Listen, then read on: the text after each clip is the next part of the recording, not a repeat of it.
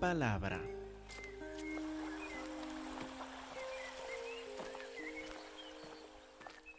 Que Dios les bendiga, hermanos. De nuevo es un gozo poder estar en la casa de nuestro Señor con cada uno de ustedes, alabando el nombre de nuestro Señor Cristo Jesús.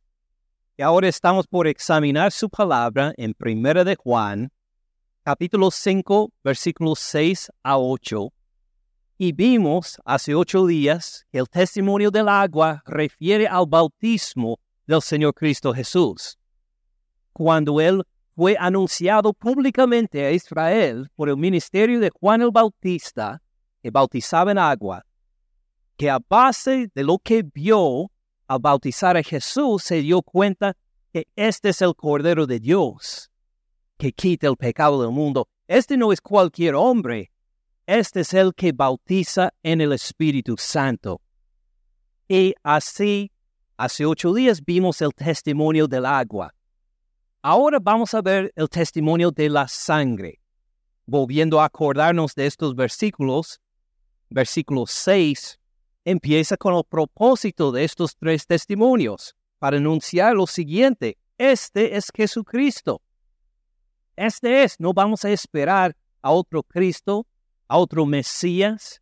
Este es Jesucristo que vino mediante agua y sangre en referencia al principio de su ministerio y en referencia al final de su ministerio público, mediante agua y sangre, no mediante agua solamente, sino mediante agua y sangre. Vamos a enfatizar el hecho de que Él murió por nosotros en la cruz. Esta faceta de su ministerio, la faceta de la sangre, es de importancia central para nuestra fe cristiana.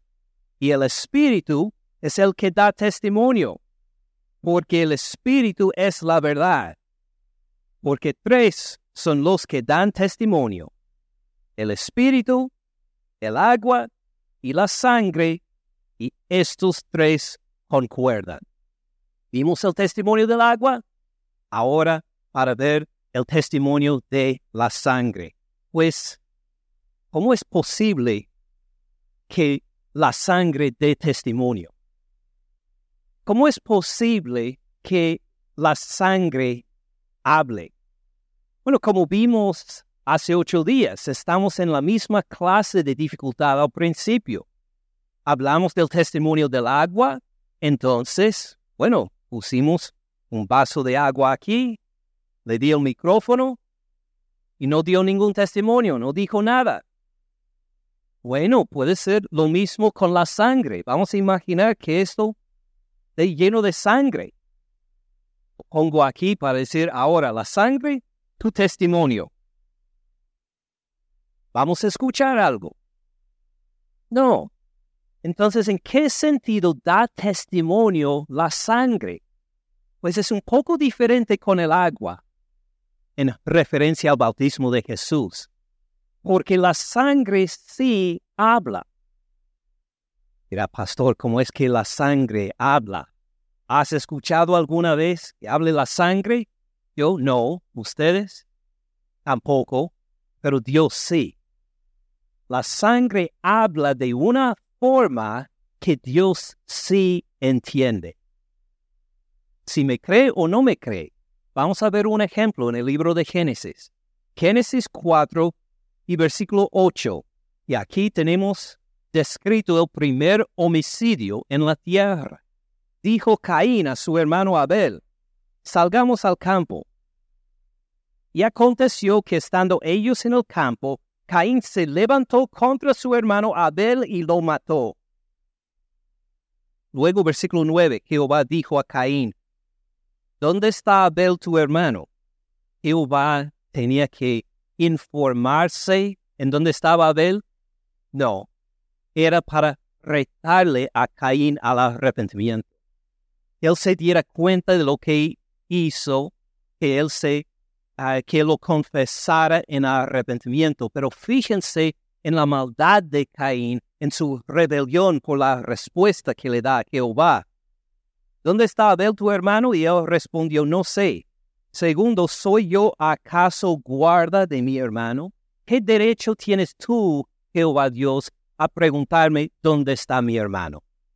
Fíjense en la rebelión descarada de Caín, pensando a lo mejor que pues iba a esconder el hecho de que mató a su hermano, hasta de la vista de Dios.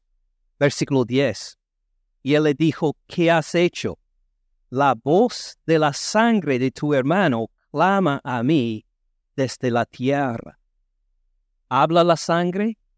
Pues sí, Dios entiende lo que dice la sangre. Nosotros no escuchamos ninguna voz, pero Dios sí. Y dijo, la voz de la sangre de tu hermano clama a mí desde la tierra. Versículo 11. Ahora pues, maldito seas tú de la tierra que abrió su boca para recibir de tu mano la sangre de tu hermano. Pues, ¿qué pidió la sangre de Abel? La justicia. Y pues clamó a Dios, Caín mi hermano me mató injustamente. Dios escuchó y respondió por juzgar en justicia a Caín. Ahora maldito serás en toda la tierra. Entonces vemos que sí, la sangre habla y hasta puede pedir la justicia contra la persona que la mató. Y, pues, dice algunas cosas más. Seguimos adelante de Génesis 4 al Nuevo Testamento, Hebreos capítulo 12 y versículo 18.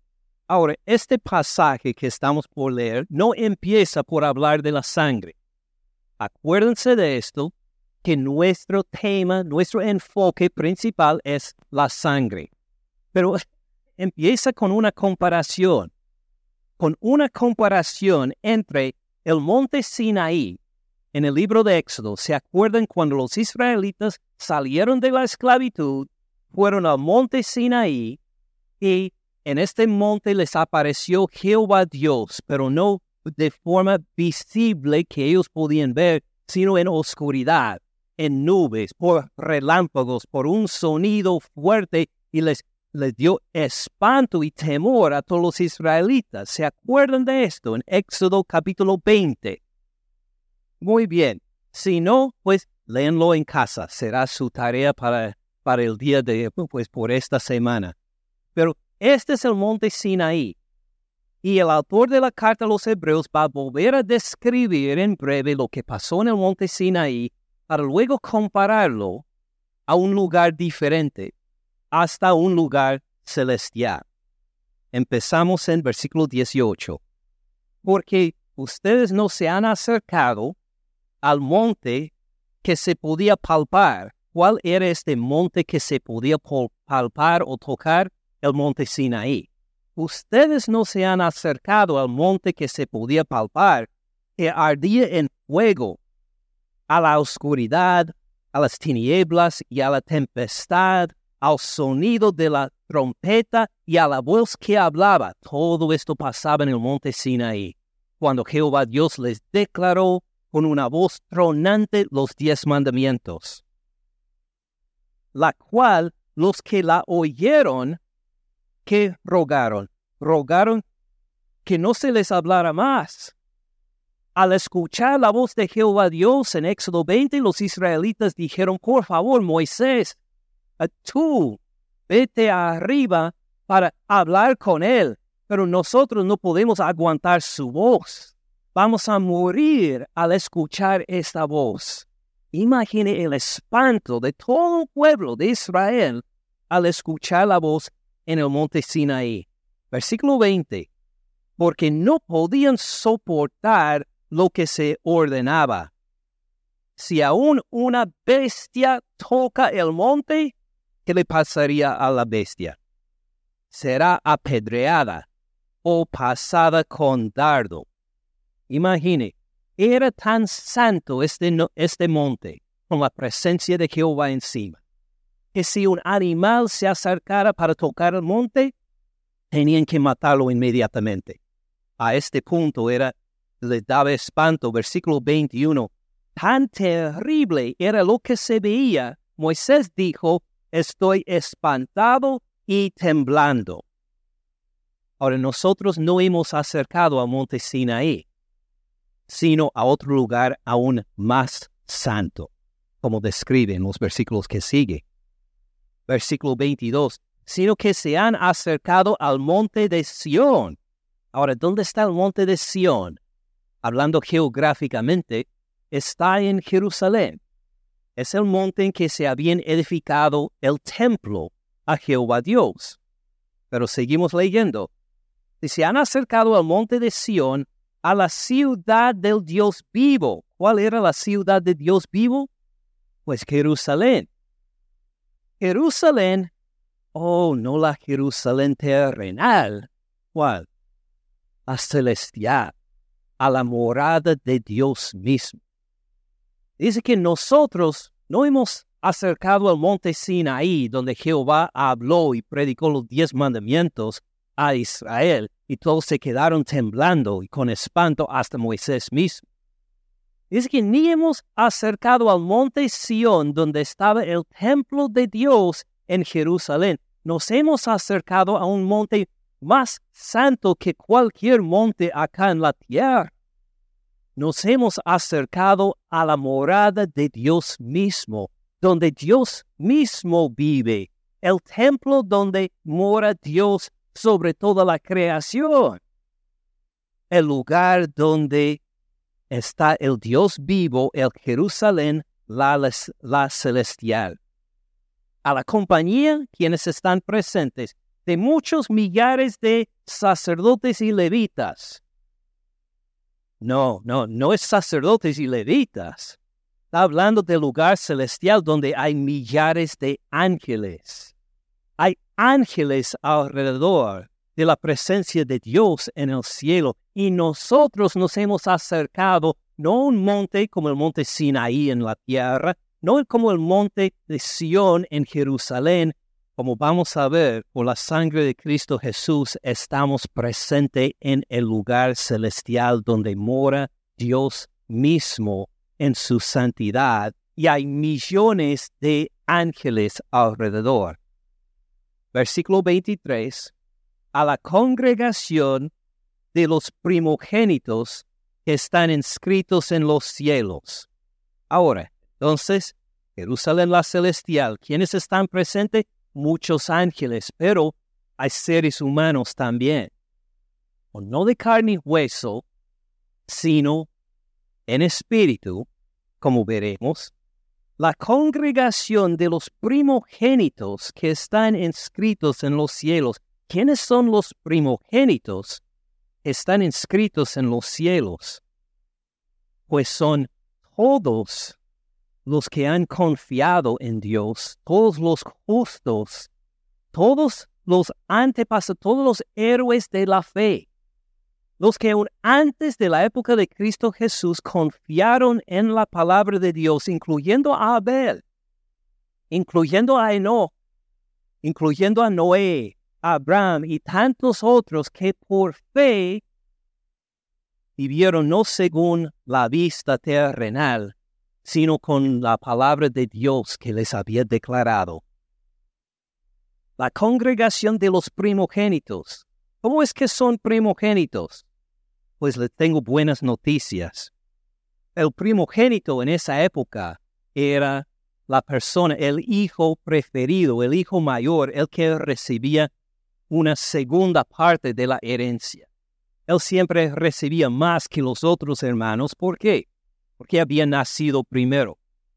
Pero aquí cuando la Biblia habla de los primogénitos, no está hablando de uno o de otro, está hablando de todos los creyentes.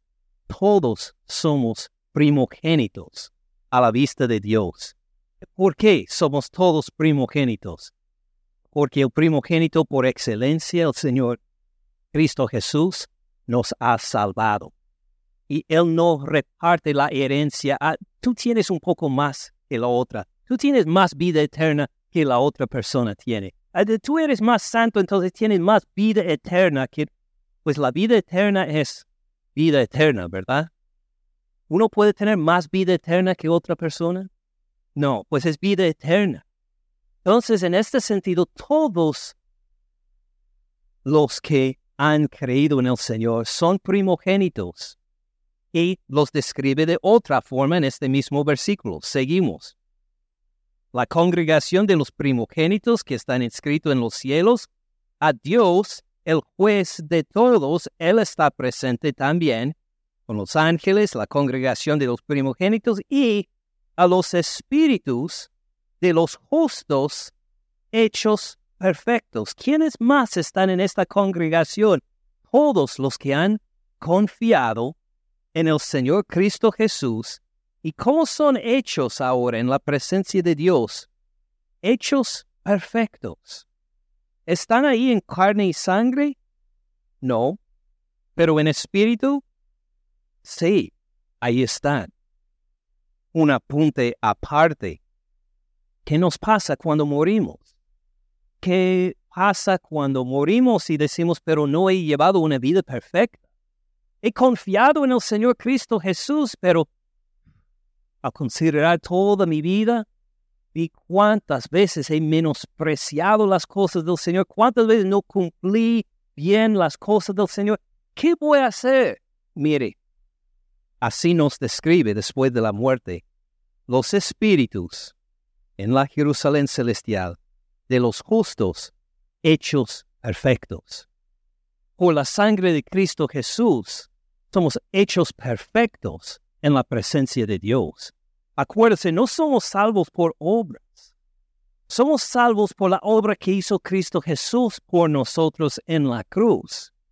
Entonces, cuando consideramos este nuevo monte, el monte Sión celestial, dice que quienes están presentes, millares de ángeles, la congregación de los primogénitos, la congregación de los justos hechos perfectos en espíritu delante de Él, Dios mismo como juez de todos. Este es el monte a que hemos acercado en Cristo Jesús. Ahora, ¿cuál iba a ser el tema principal de que vamos a hablar hoy? La sangre, pero no ha mencionado la sangre todavía. Pronto llegamos a la sangre. Seguimos leyendo. Versículo 24. A Jesús, a Jesús va a estar ahí también, el mediador del nuevo pacto y a la sangre rociada que habla mejor que la de Abel. Hay una sangre en este Jerusalén celestial, en donde están todos los ángeles donde está la congregación de los primogénitos, los espíritus de todos los justos, este, hechos perfectos, donde está el Señor Cristo Jesús mismo, todo está rociado con la sangre que habla mejor que la sangre de Abel. Ahora, imagino que no tendrán mucha dificultad en contestarlo. ¿De quién es esta sangre que habla mejor que la sangre de Abel? de Jesucristo. Claro, por esto lo menciona a Él al final, para prepararnos la sangre de Él. Es la que habla mejor que la de Abel. Ahora, vamos a contemplarlo un poco más. ¿Qué dijo la sangre de Abel? ¿Qué pidió la sangre de Abel? Justicia. Mi hermano me mató. Él me engañó, mintió, me mató, pidió justicia. ¿Cómo habla la sangre de Cristo Jesús en comparación con la sangre de Abel? Nos dice mejor, ¿verdad? Entonces, ¿la sangre de Jesús pide justicia?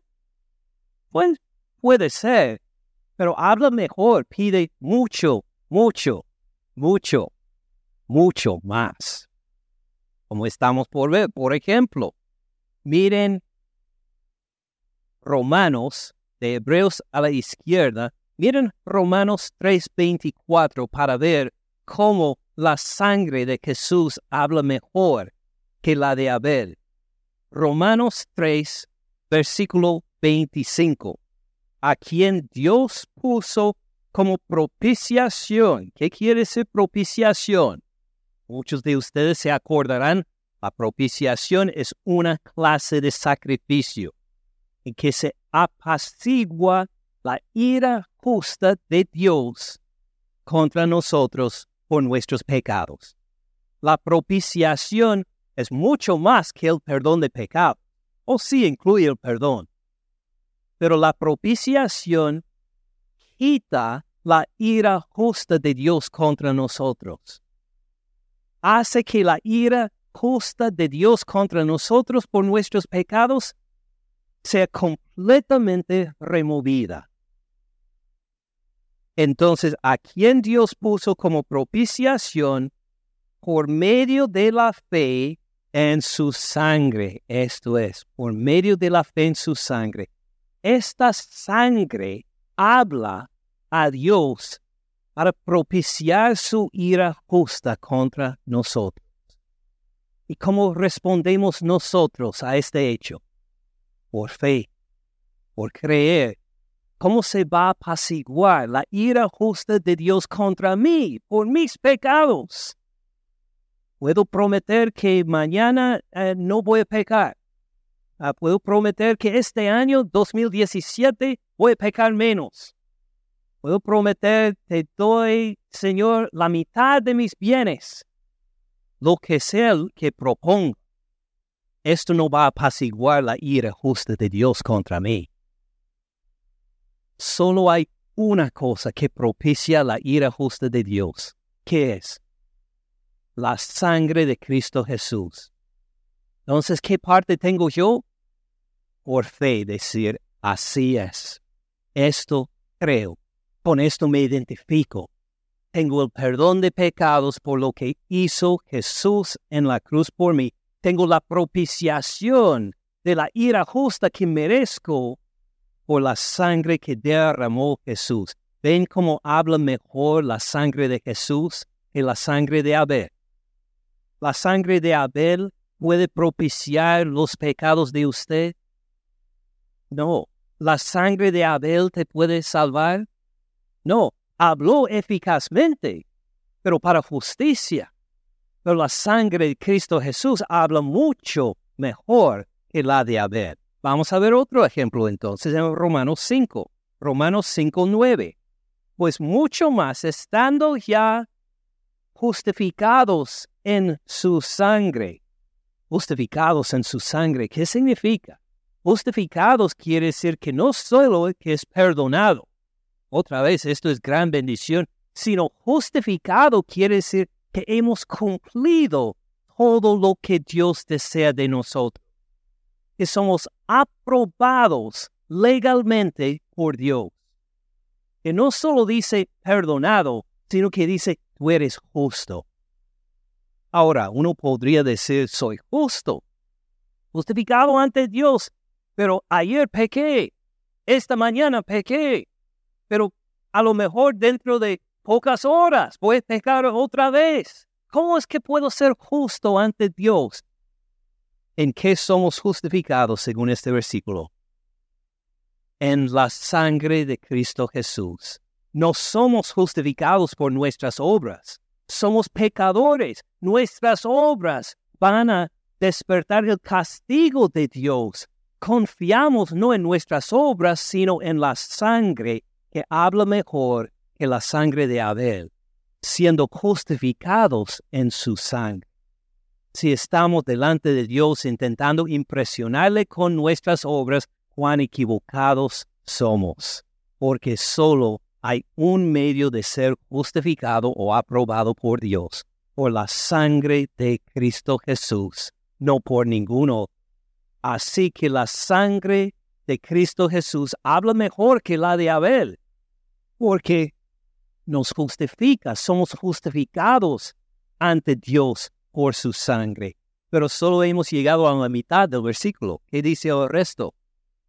Por mucho más, estando ya justificados en su sangre. ¿Esto vieron? Ya justificados en su sangre. Maravilloso, ya se cumplió.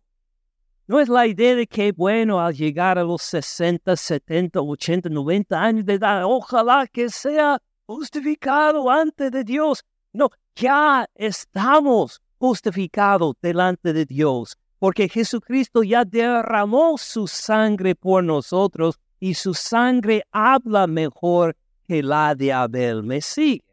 Pues mucho más, estando ya justificados en su sangre, por él, por Jesús, seremos salvos de la ira.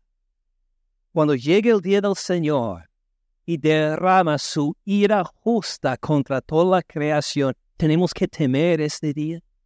¿Vamos a ser consumidos en su ira? No, porque por Él, por Cristo Jesús, seremos salvos de la ira de Dios. Por eso no tenemos duda, no tenemos miedo al mirar hacia la muerte. No pensamos, ah, espero que todo me salga bien después de morir, porque, bueno, no, no voy a poder hacer nada en contra de esto, o si puede hacer mucho en contra de esto. Puede confiar ahora mismo en la sangre del Señor Cristo Jesús y su destino eterno ya es decidido por esta sangre que habla mejor que la de Abel por él seremos salvos de la ira. Vamos a ver otro ejemplo entonces de cómo la sangre de Jesús habla por nosotros.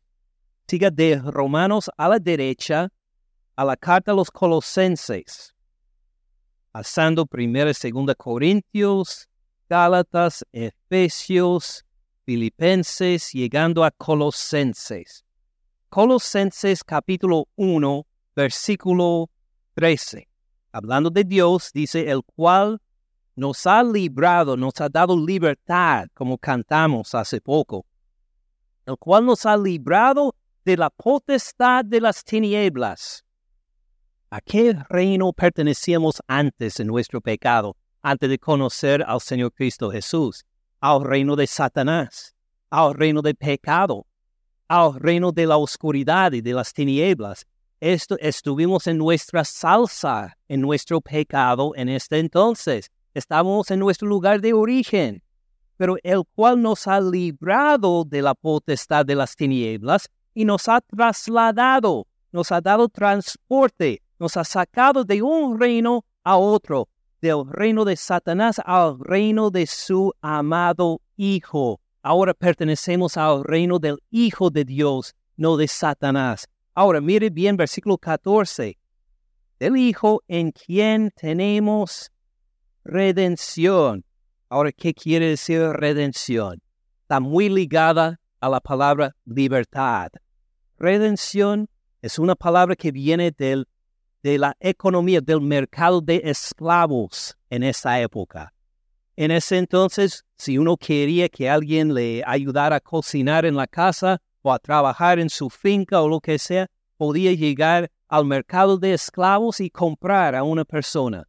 Es que si quiero al que alguien pues ayude en sembrar en esta temporada, quiero que sea un ayudante permanente en mi casa, entonces uno compraba esclavos. Ahora, si veía a su hermano entre los esclavos, ¿qué haría usted? Lo compraría, pero ¿para qué trabajaría por usted? No, por favor, su hermano. Lo compraría para darle libertad. Lo compraría para que él se quedara libre. Diría que sí, voy a pagar el precio por él para que él se quede libre, para que no sea esclavo de nadie. Así hizo Cristo Jesús por nosotros. Nos compró. Éramos esclavos al pecado, esclavos de Satanás, esclavos a la corrupción, y Cristo Jesús dijo, este compro yo y le doy redención. Tenemos redención. ¿Por qué medio? Y dice, tenemos redención por su sangre. Así habla su sangre por nuestra redención también. A decir que éramos propiedad de Satanás, pero ahora Cristo Jesús nos ha dado libertad. Ya no pertenecemos al pecado no pertenecemos a Satanás, sino que pertenecemos al reino de su Hijo. Fíjese cuánto habla por nosotros la sangre de Cristo Jesús delante de Dios, la propiciación por nuestros pecados, la justificación. Por la sangre seremos salvos de la ira y somos redimidos de la esclavitud del pecado por la sangre también. Oh, tenemos el perdón de pecados también, el resto del versículo. Por la sangre de Jesús, nuestros pecados, nuestras ofensas delante de Dios, todas nuestras rebeliones son perdonados por su sangre también. Maravillosa es como comunica la sangre de Cristo Jesús por nosotros al Padre, pero no ha terminado todavía. Seguimos, estuvimos en Hebreos 12 hace poco, vamos esta vez a Hebreos 10 y versículo 14. Ahora, este versículo no menciona la sangre directamente, pero hace referencia a la sangre por otra palabra, por la palabra ofrenda. Por la palabra ofrenda tenemos una referencia a la sangre también. Y a ver qué hizo Jesús por nosotros, Hebreos 10, 14. Porque con una sola ofrenda hizo perfectos para cuánto tiempo? Para siempre a los santificados. ¿Quiénes son los santificados? todos los que hemos creído en Cristo Jesús como nuestro único Señor y Salvador. Fíjese bien, con una sola ofrenda, murió en la cruz una vez, derramó su sangre en la cruz una sola vez, y con esto hizo perfectos a la vista de Dios para siempre, no solo para el día de hoy, no solo para el tiempo que estamos acá en la iglesia, sino para siempre a los santificados. Y así habla la sangre de Cristo Jesús por nosotros delante del Padre. Este es uno hecho perfecto por mi sacrificio hecho una vez para siempre. Ella es una santificada, hecha perfecta para siempre en mi sangre. Impresionante como la sangre de Jesús habla mucho mejor que la de Abel. Vamos a ver otro ejemplo. En esta misma carta, Hebreos 13, versículo 20. Otra vez tenemos una frase larga, pero vamos a fijarnos en la sangre. Y el Dios de paz, que resucitó de los muertos a nuestro Señor Jesucristo, el Señor Jesucristo, el gran pastor de las ovejas, por la sangre, ahí está la sangre, la sangre del pacto eterno. Este pacto que tenemos con Dios, ¿es un pacto que va a cambiar algún día? No, es un pacto que tenemos un tiempo, pero luego Dios va a cambiar de mente y luego lo perdemos. No, es un pacto eterno que tenemos por su sangre. Fíjese en esta seguridad que tenemos con Dios. Nuestra relación con Dios se cambia de un día a otro? Si usted amanece mañana con una depresión, ¿quiere decir que Dios te ha abandonado? No, si confía en la sangre del Señor Cristo Jesús, tiene un pacto eterno con Él. Si pensamos que nuestra relación con Dios se basa en nuestras emociones, ay, pobre de nosotros porque nuestras, nuestras emociones cambian de un momento a otro. Ay, imagine cuando tiene que tomar una medicina fuerte de parte del médico. ¡Uf! Cómo esto cambia sus emociones. Me acuerdo una vez me recetaron a esteroides. Ah, ¿Sabe lo que le pasa emocionalmente cuando le dan esteroides? Yo quería matar a mi familia. Estaba tan enojado y me dije, ¿por qué me siento tan enojado con los esteroides que me recetaron. Por eso, gracias a Dios pude tranquilizarme, no expresé nada indebido a mis familiares, gracias a Dios. Pero fíjense cómo nuestras emociones pueden cambiar fácilmente de un día a otro. Imagine nuestra inseguridad si nuestra relación con Dios se basara en nuestras emociones un día estaríamos muy gozosos cuando estoy cerca al Señor porque me siento su presencia y el día siguiente, al sentir una depresión, ah, Dios se alejó de mí. ¿Y cómo sabes esto? Pues miren mis emociones. ¿En qué tenemos nuestra relación con Dios? Por la sangre del eterno pacto.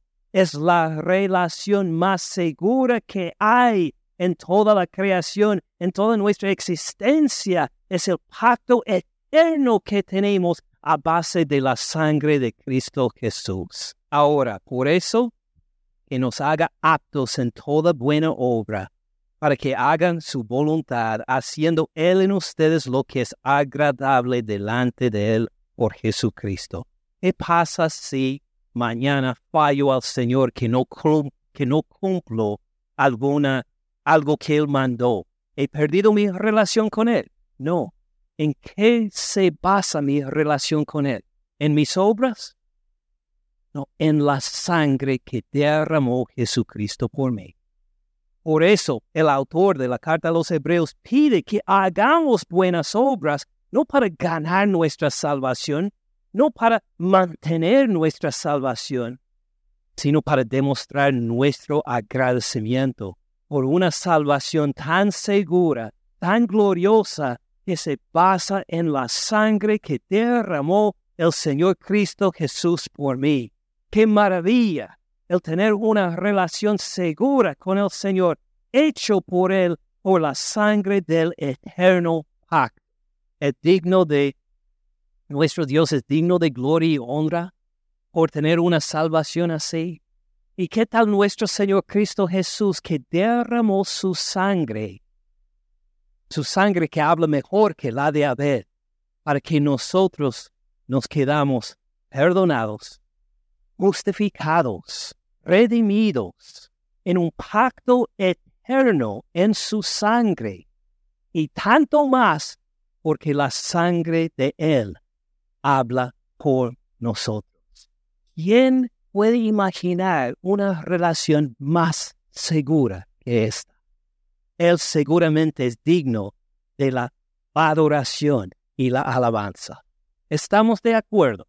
Hay un punto más que ver. Entendemos que la sangre de Cristo Jesús habla mejor que la de Abel, ¿verdad? Pero hay algo que dijo Juan en 1 de Juan, capítulo 5, versículo 8, de que no hemos tratado todavía. Vimos en versículo 7, tres son los que dan testimonio, el Espíritu, el agua y la sangre. Ahora hemos visto cómo la sangre habla a Dios, cómo somos informados de esto, pero ¿qué testimonio da la sangre a nosotros? Porque esto es el tema principal de Juan, no solo el testimonio que da la sangre en la Jerusalén celestial, sino qué testimonio da la sangre a nosotros hoy. Bueno, el testimonio ya vimos en el versículo 6. Este es Jesucristo, este es Jesucristo. Este es el testimonio de la sangre para nosotros. Lo que acabo de describir, que en la Jerusalén celestial está la sangre de Jesús, que habla mejor que la sangre de Abel, que nos anuncia a nosotros. Mire, este es Jesucristo. Es el Mesías, es el ungido de Dios. Él es en quien ponemos nuestra fe. ¿Alguien más puede derramar su sangre por usted y lograr tanto ante Dios? No, de ninguna forma. Este es Jesucristo. Entonces, ¿cómo tomamos este testimonio? Miremos 1 Timoteo, capítulo 2 y versículos 5 y 6. En otras palabras, este es el testimonio de la sangre para nosotros. 1 Timoteo 2, 5. ¿Cuántos dioses hay? Un solo Dios. ¿Cuántos mediadores hay entre Dios y los hombres? Uno solo. Porque hay un solo Dios y un solo mediador entre Dios y los hombres, Jesucristo hombre, el cual se dio a sí mismo en rescate por todos. ¿A qué refiere el hecho de que Él se dio a sí mismo en rescate por todos? está hablando de su muerte en la cruz, de la sangre que Él derramó por nosotros en la cruz.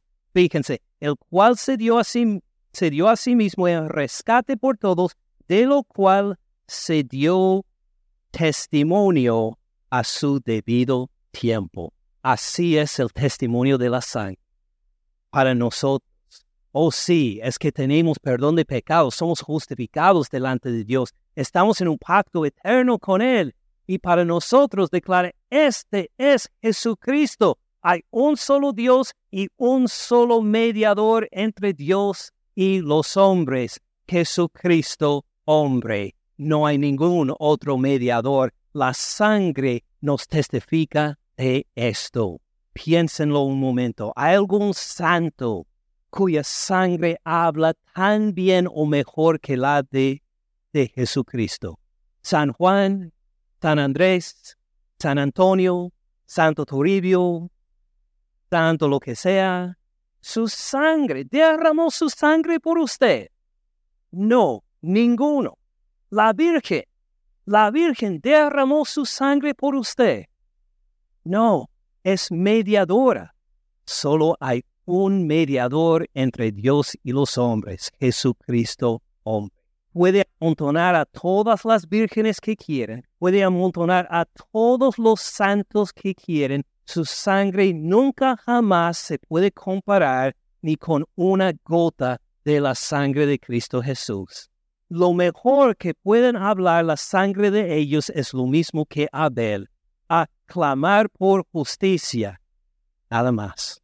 Pero hay uno cuya sangre habla mucho mejor que todos ellos, en quien tenemos la justificación, el perdón de pecados, la redención, la vida eterna, el pacto eterno con Dios y es el único mediador que hay.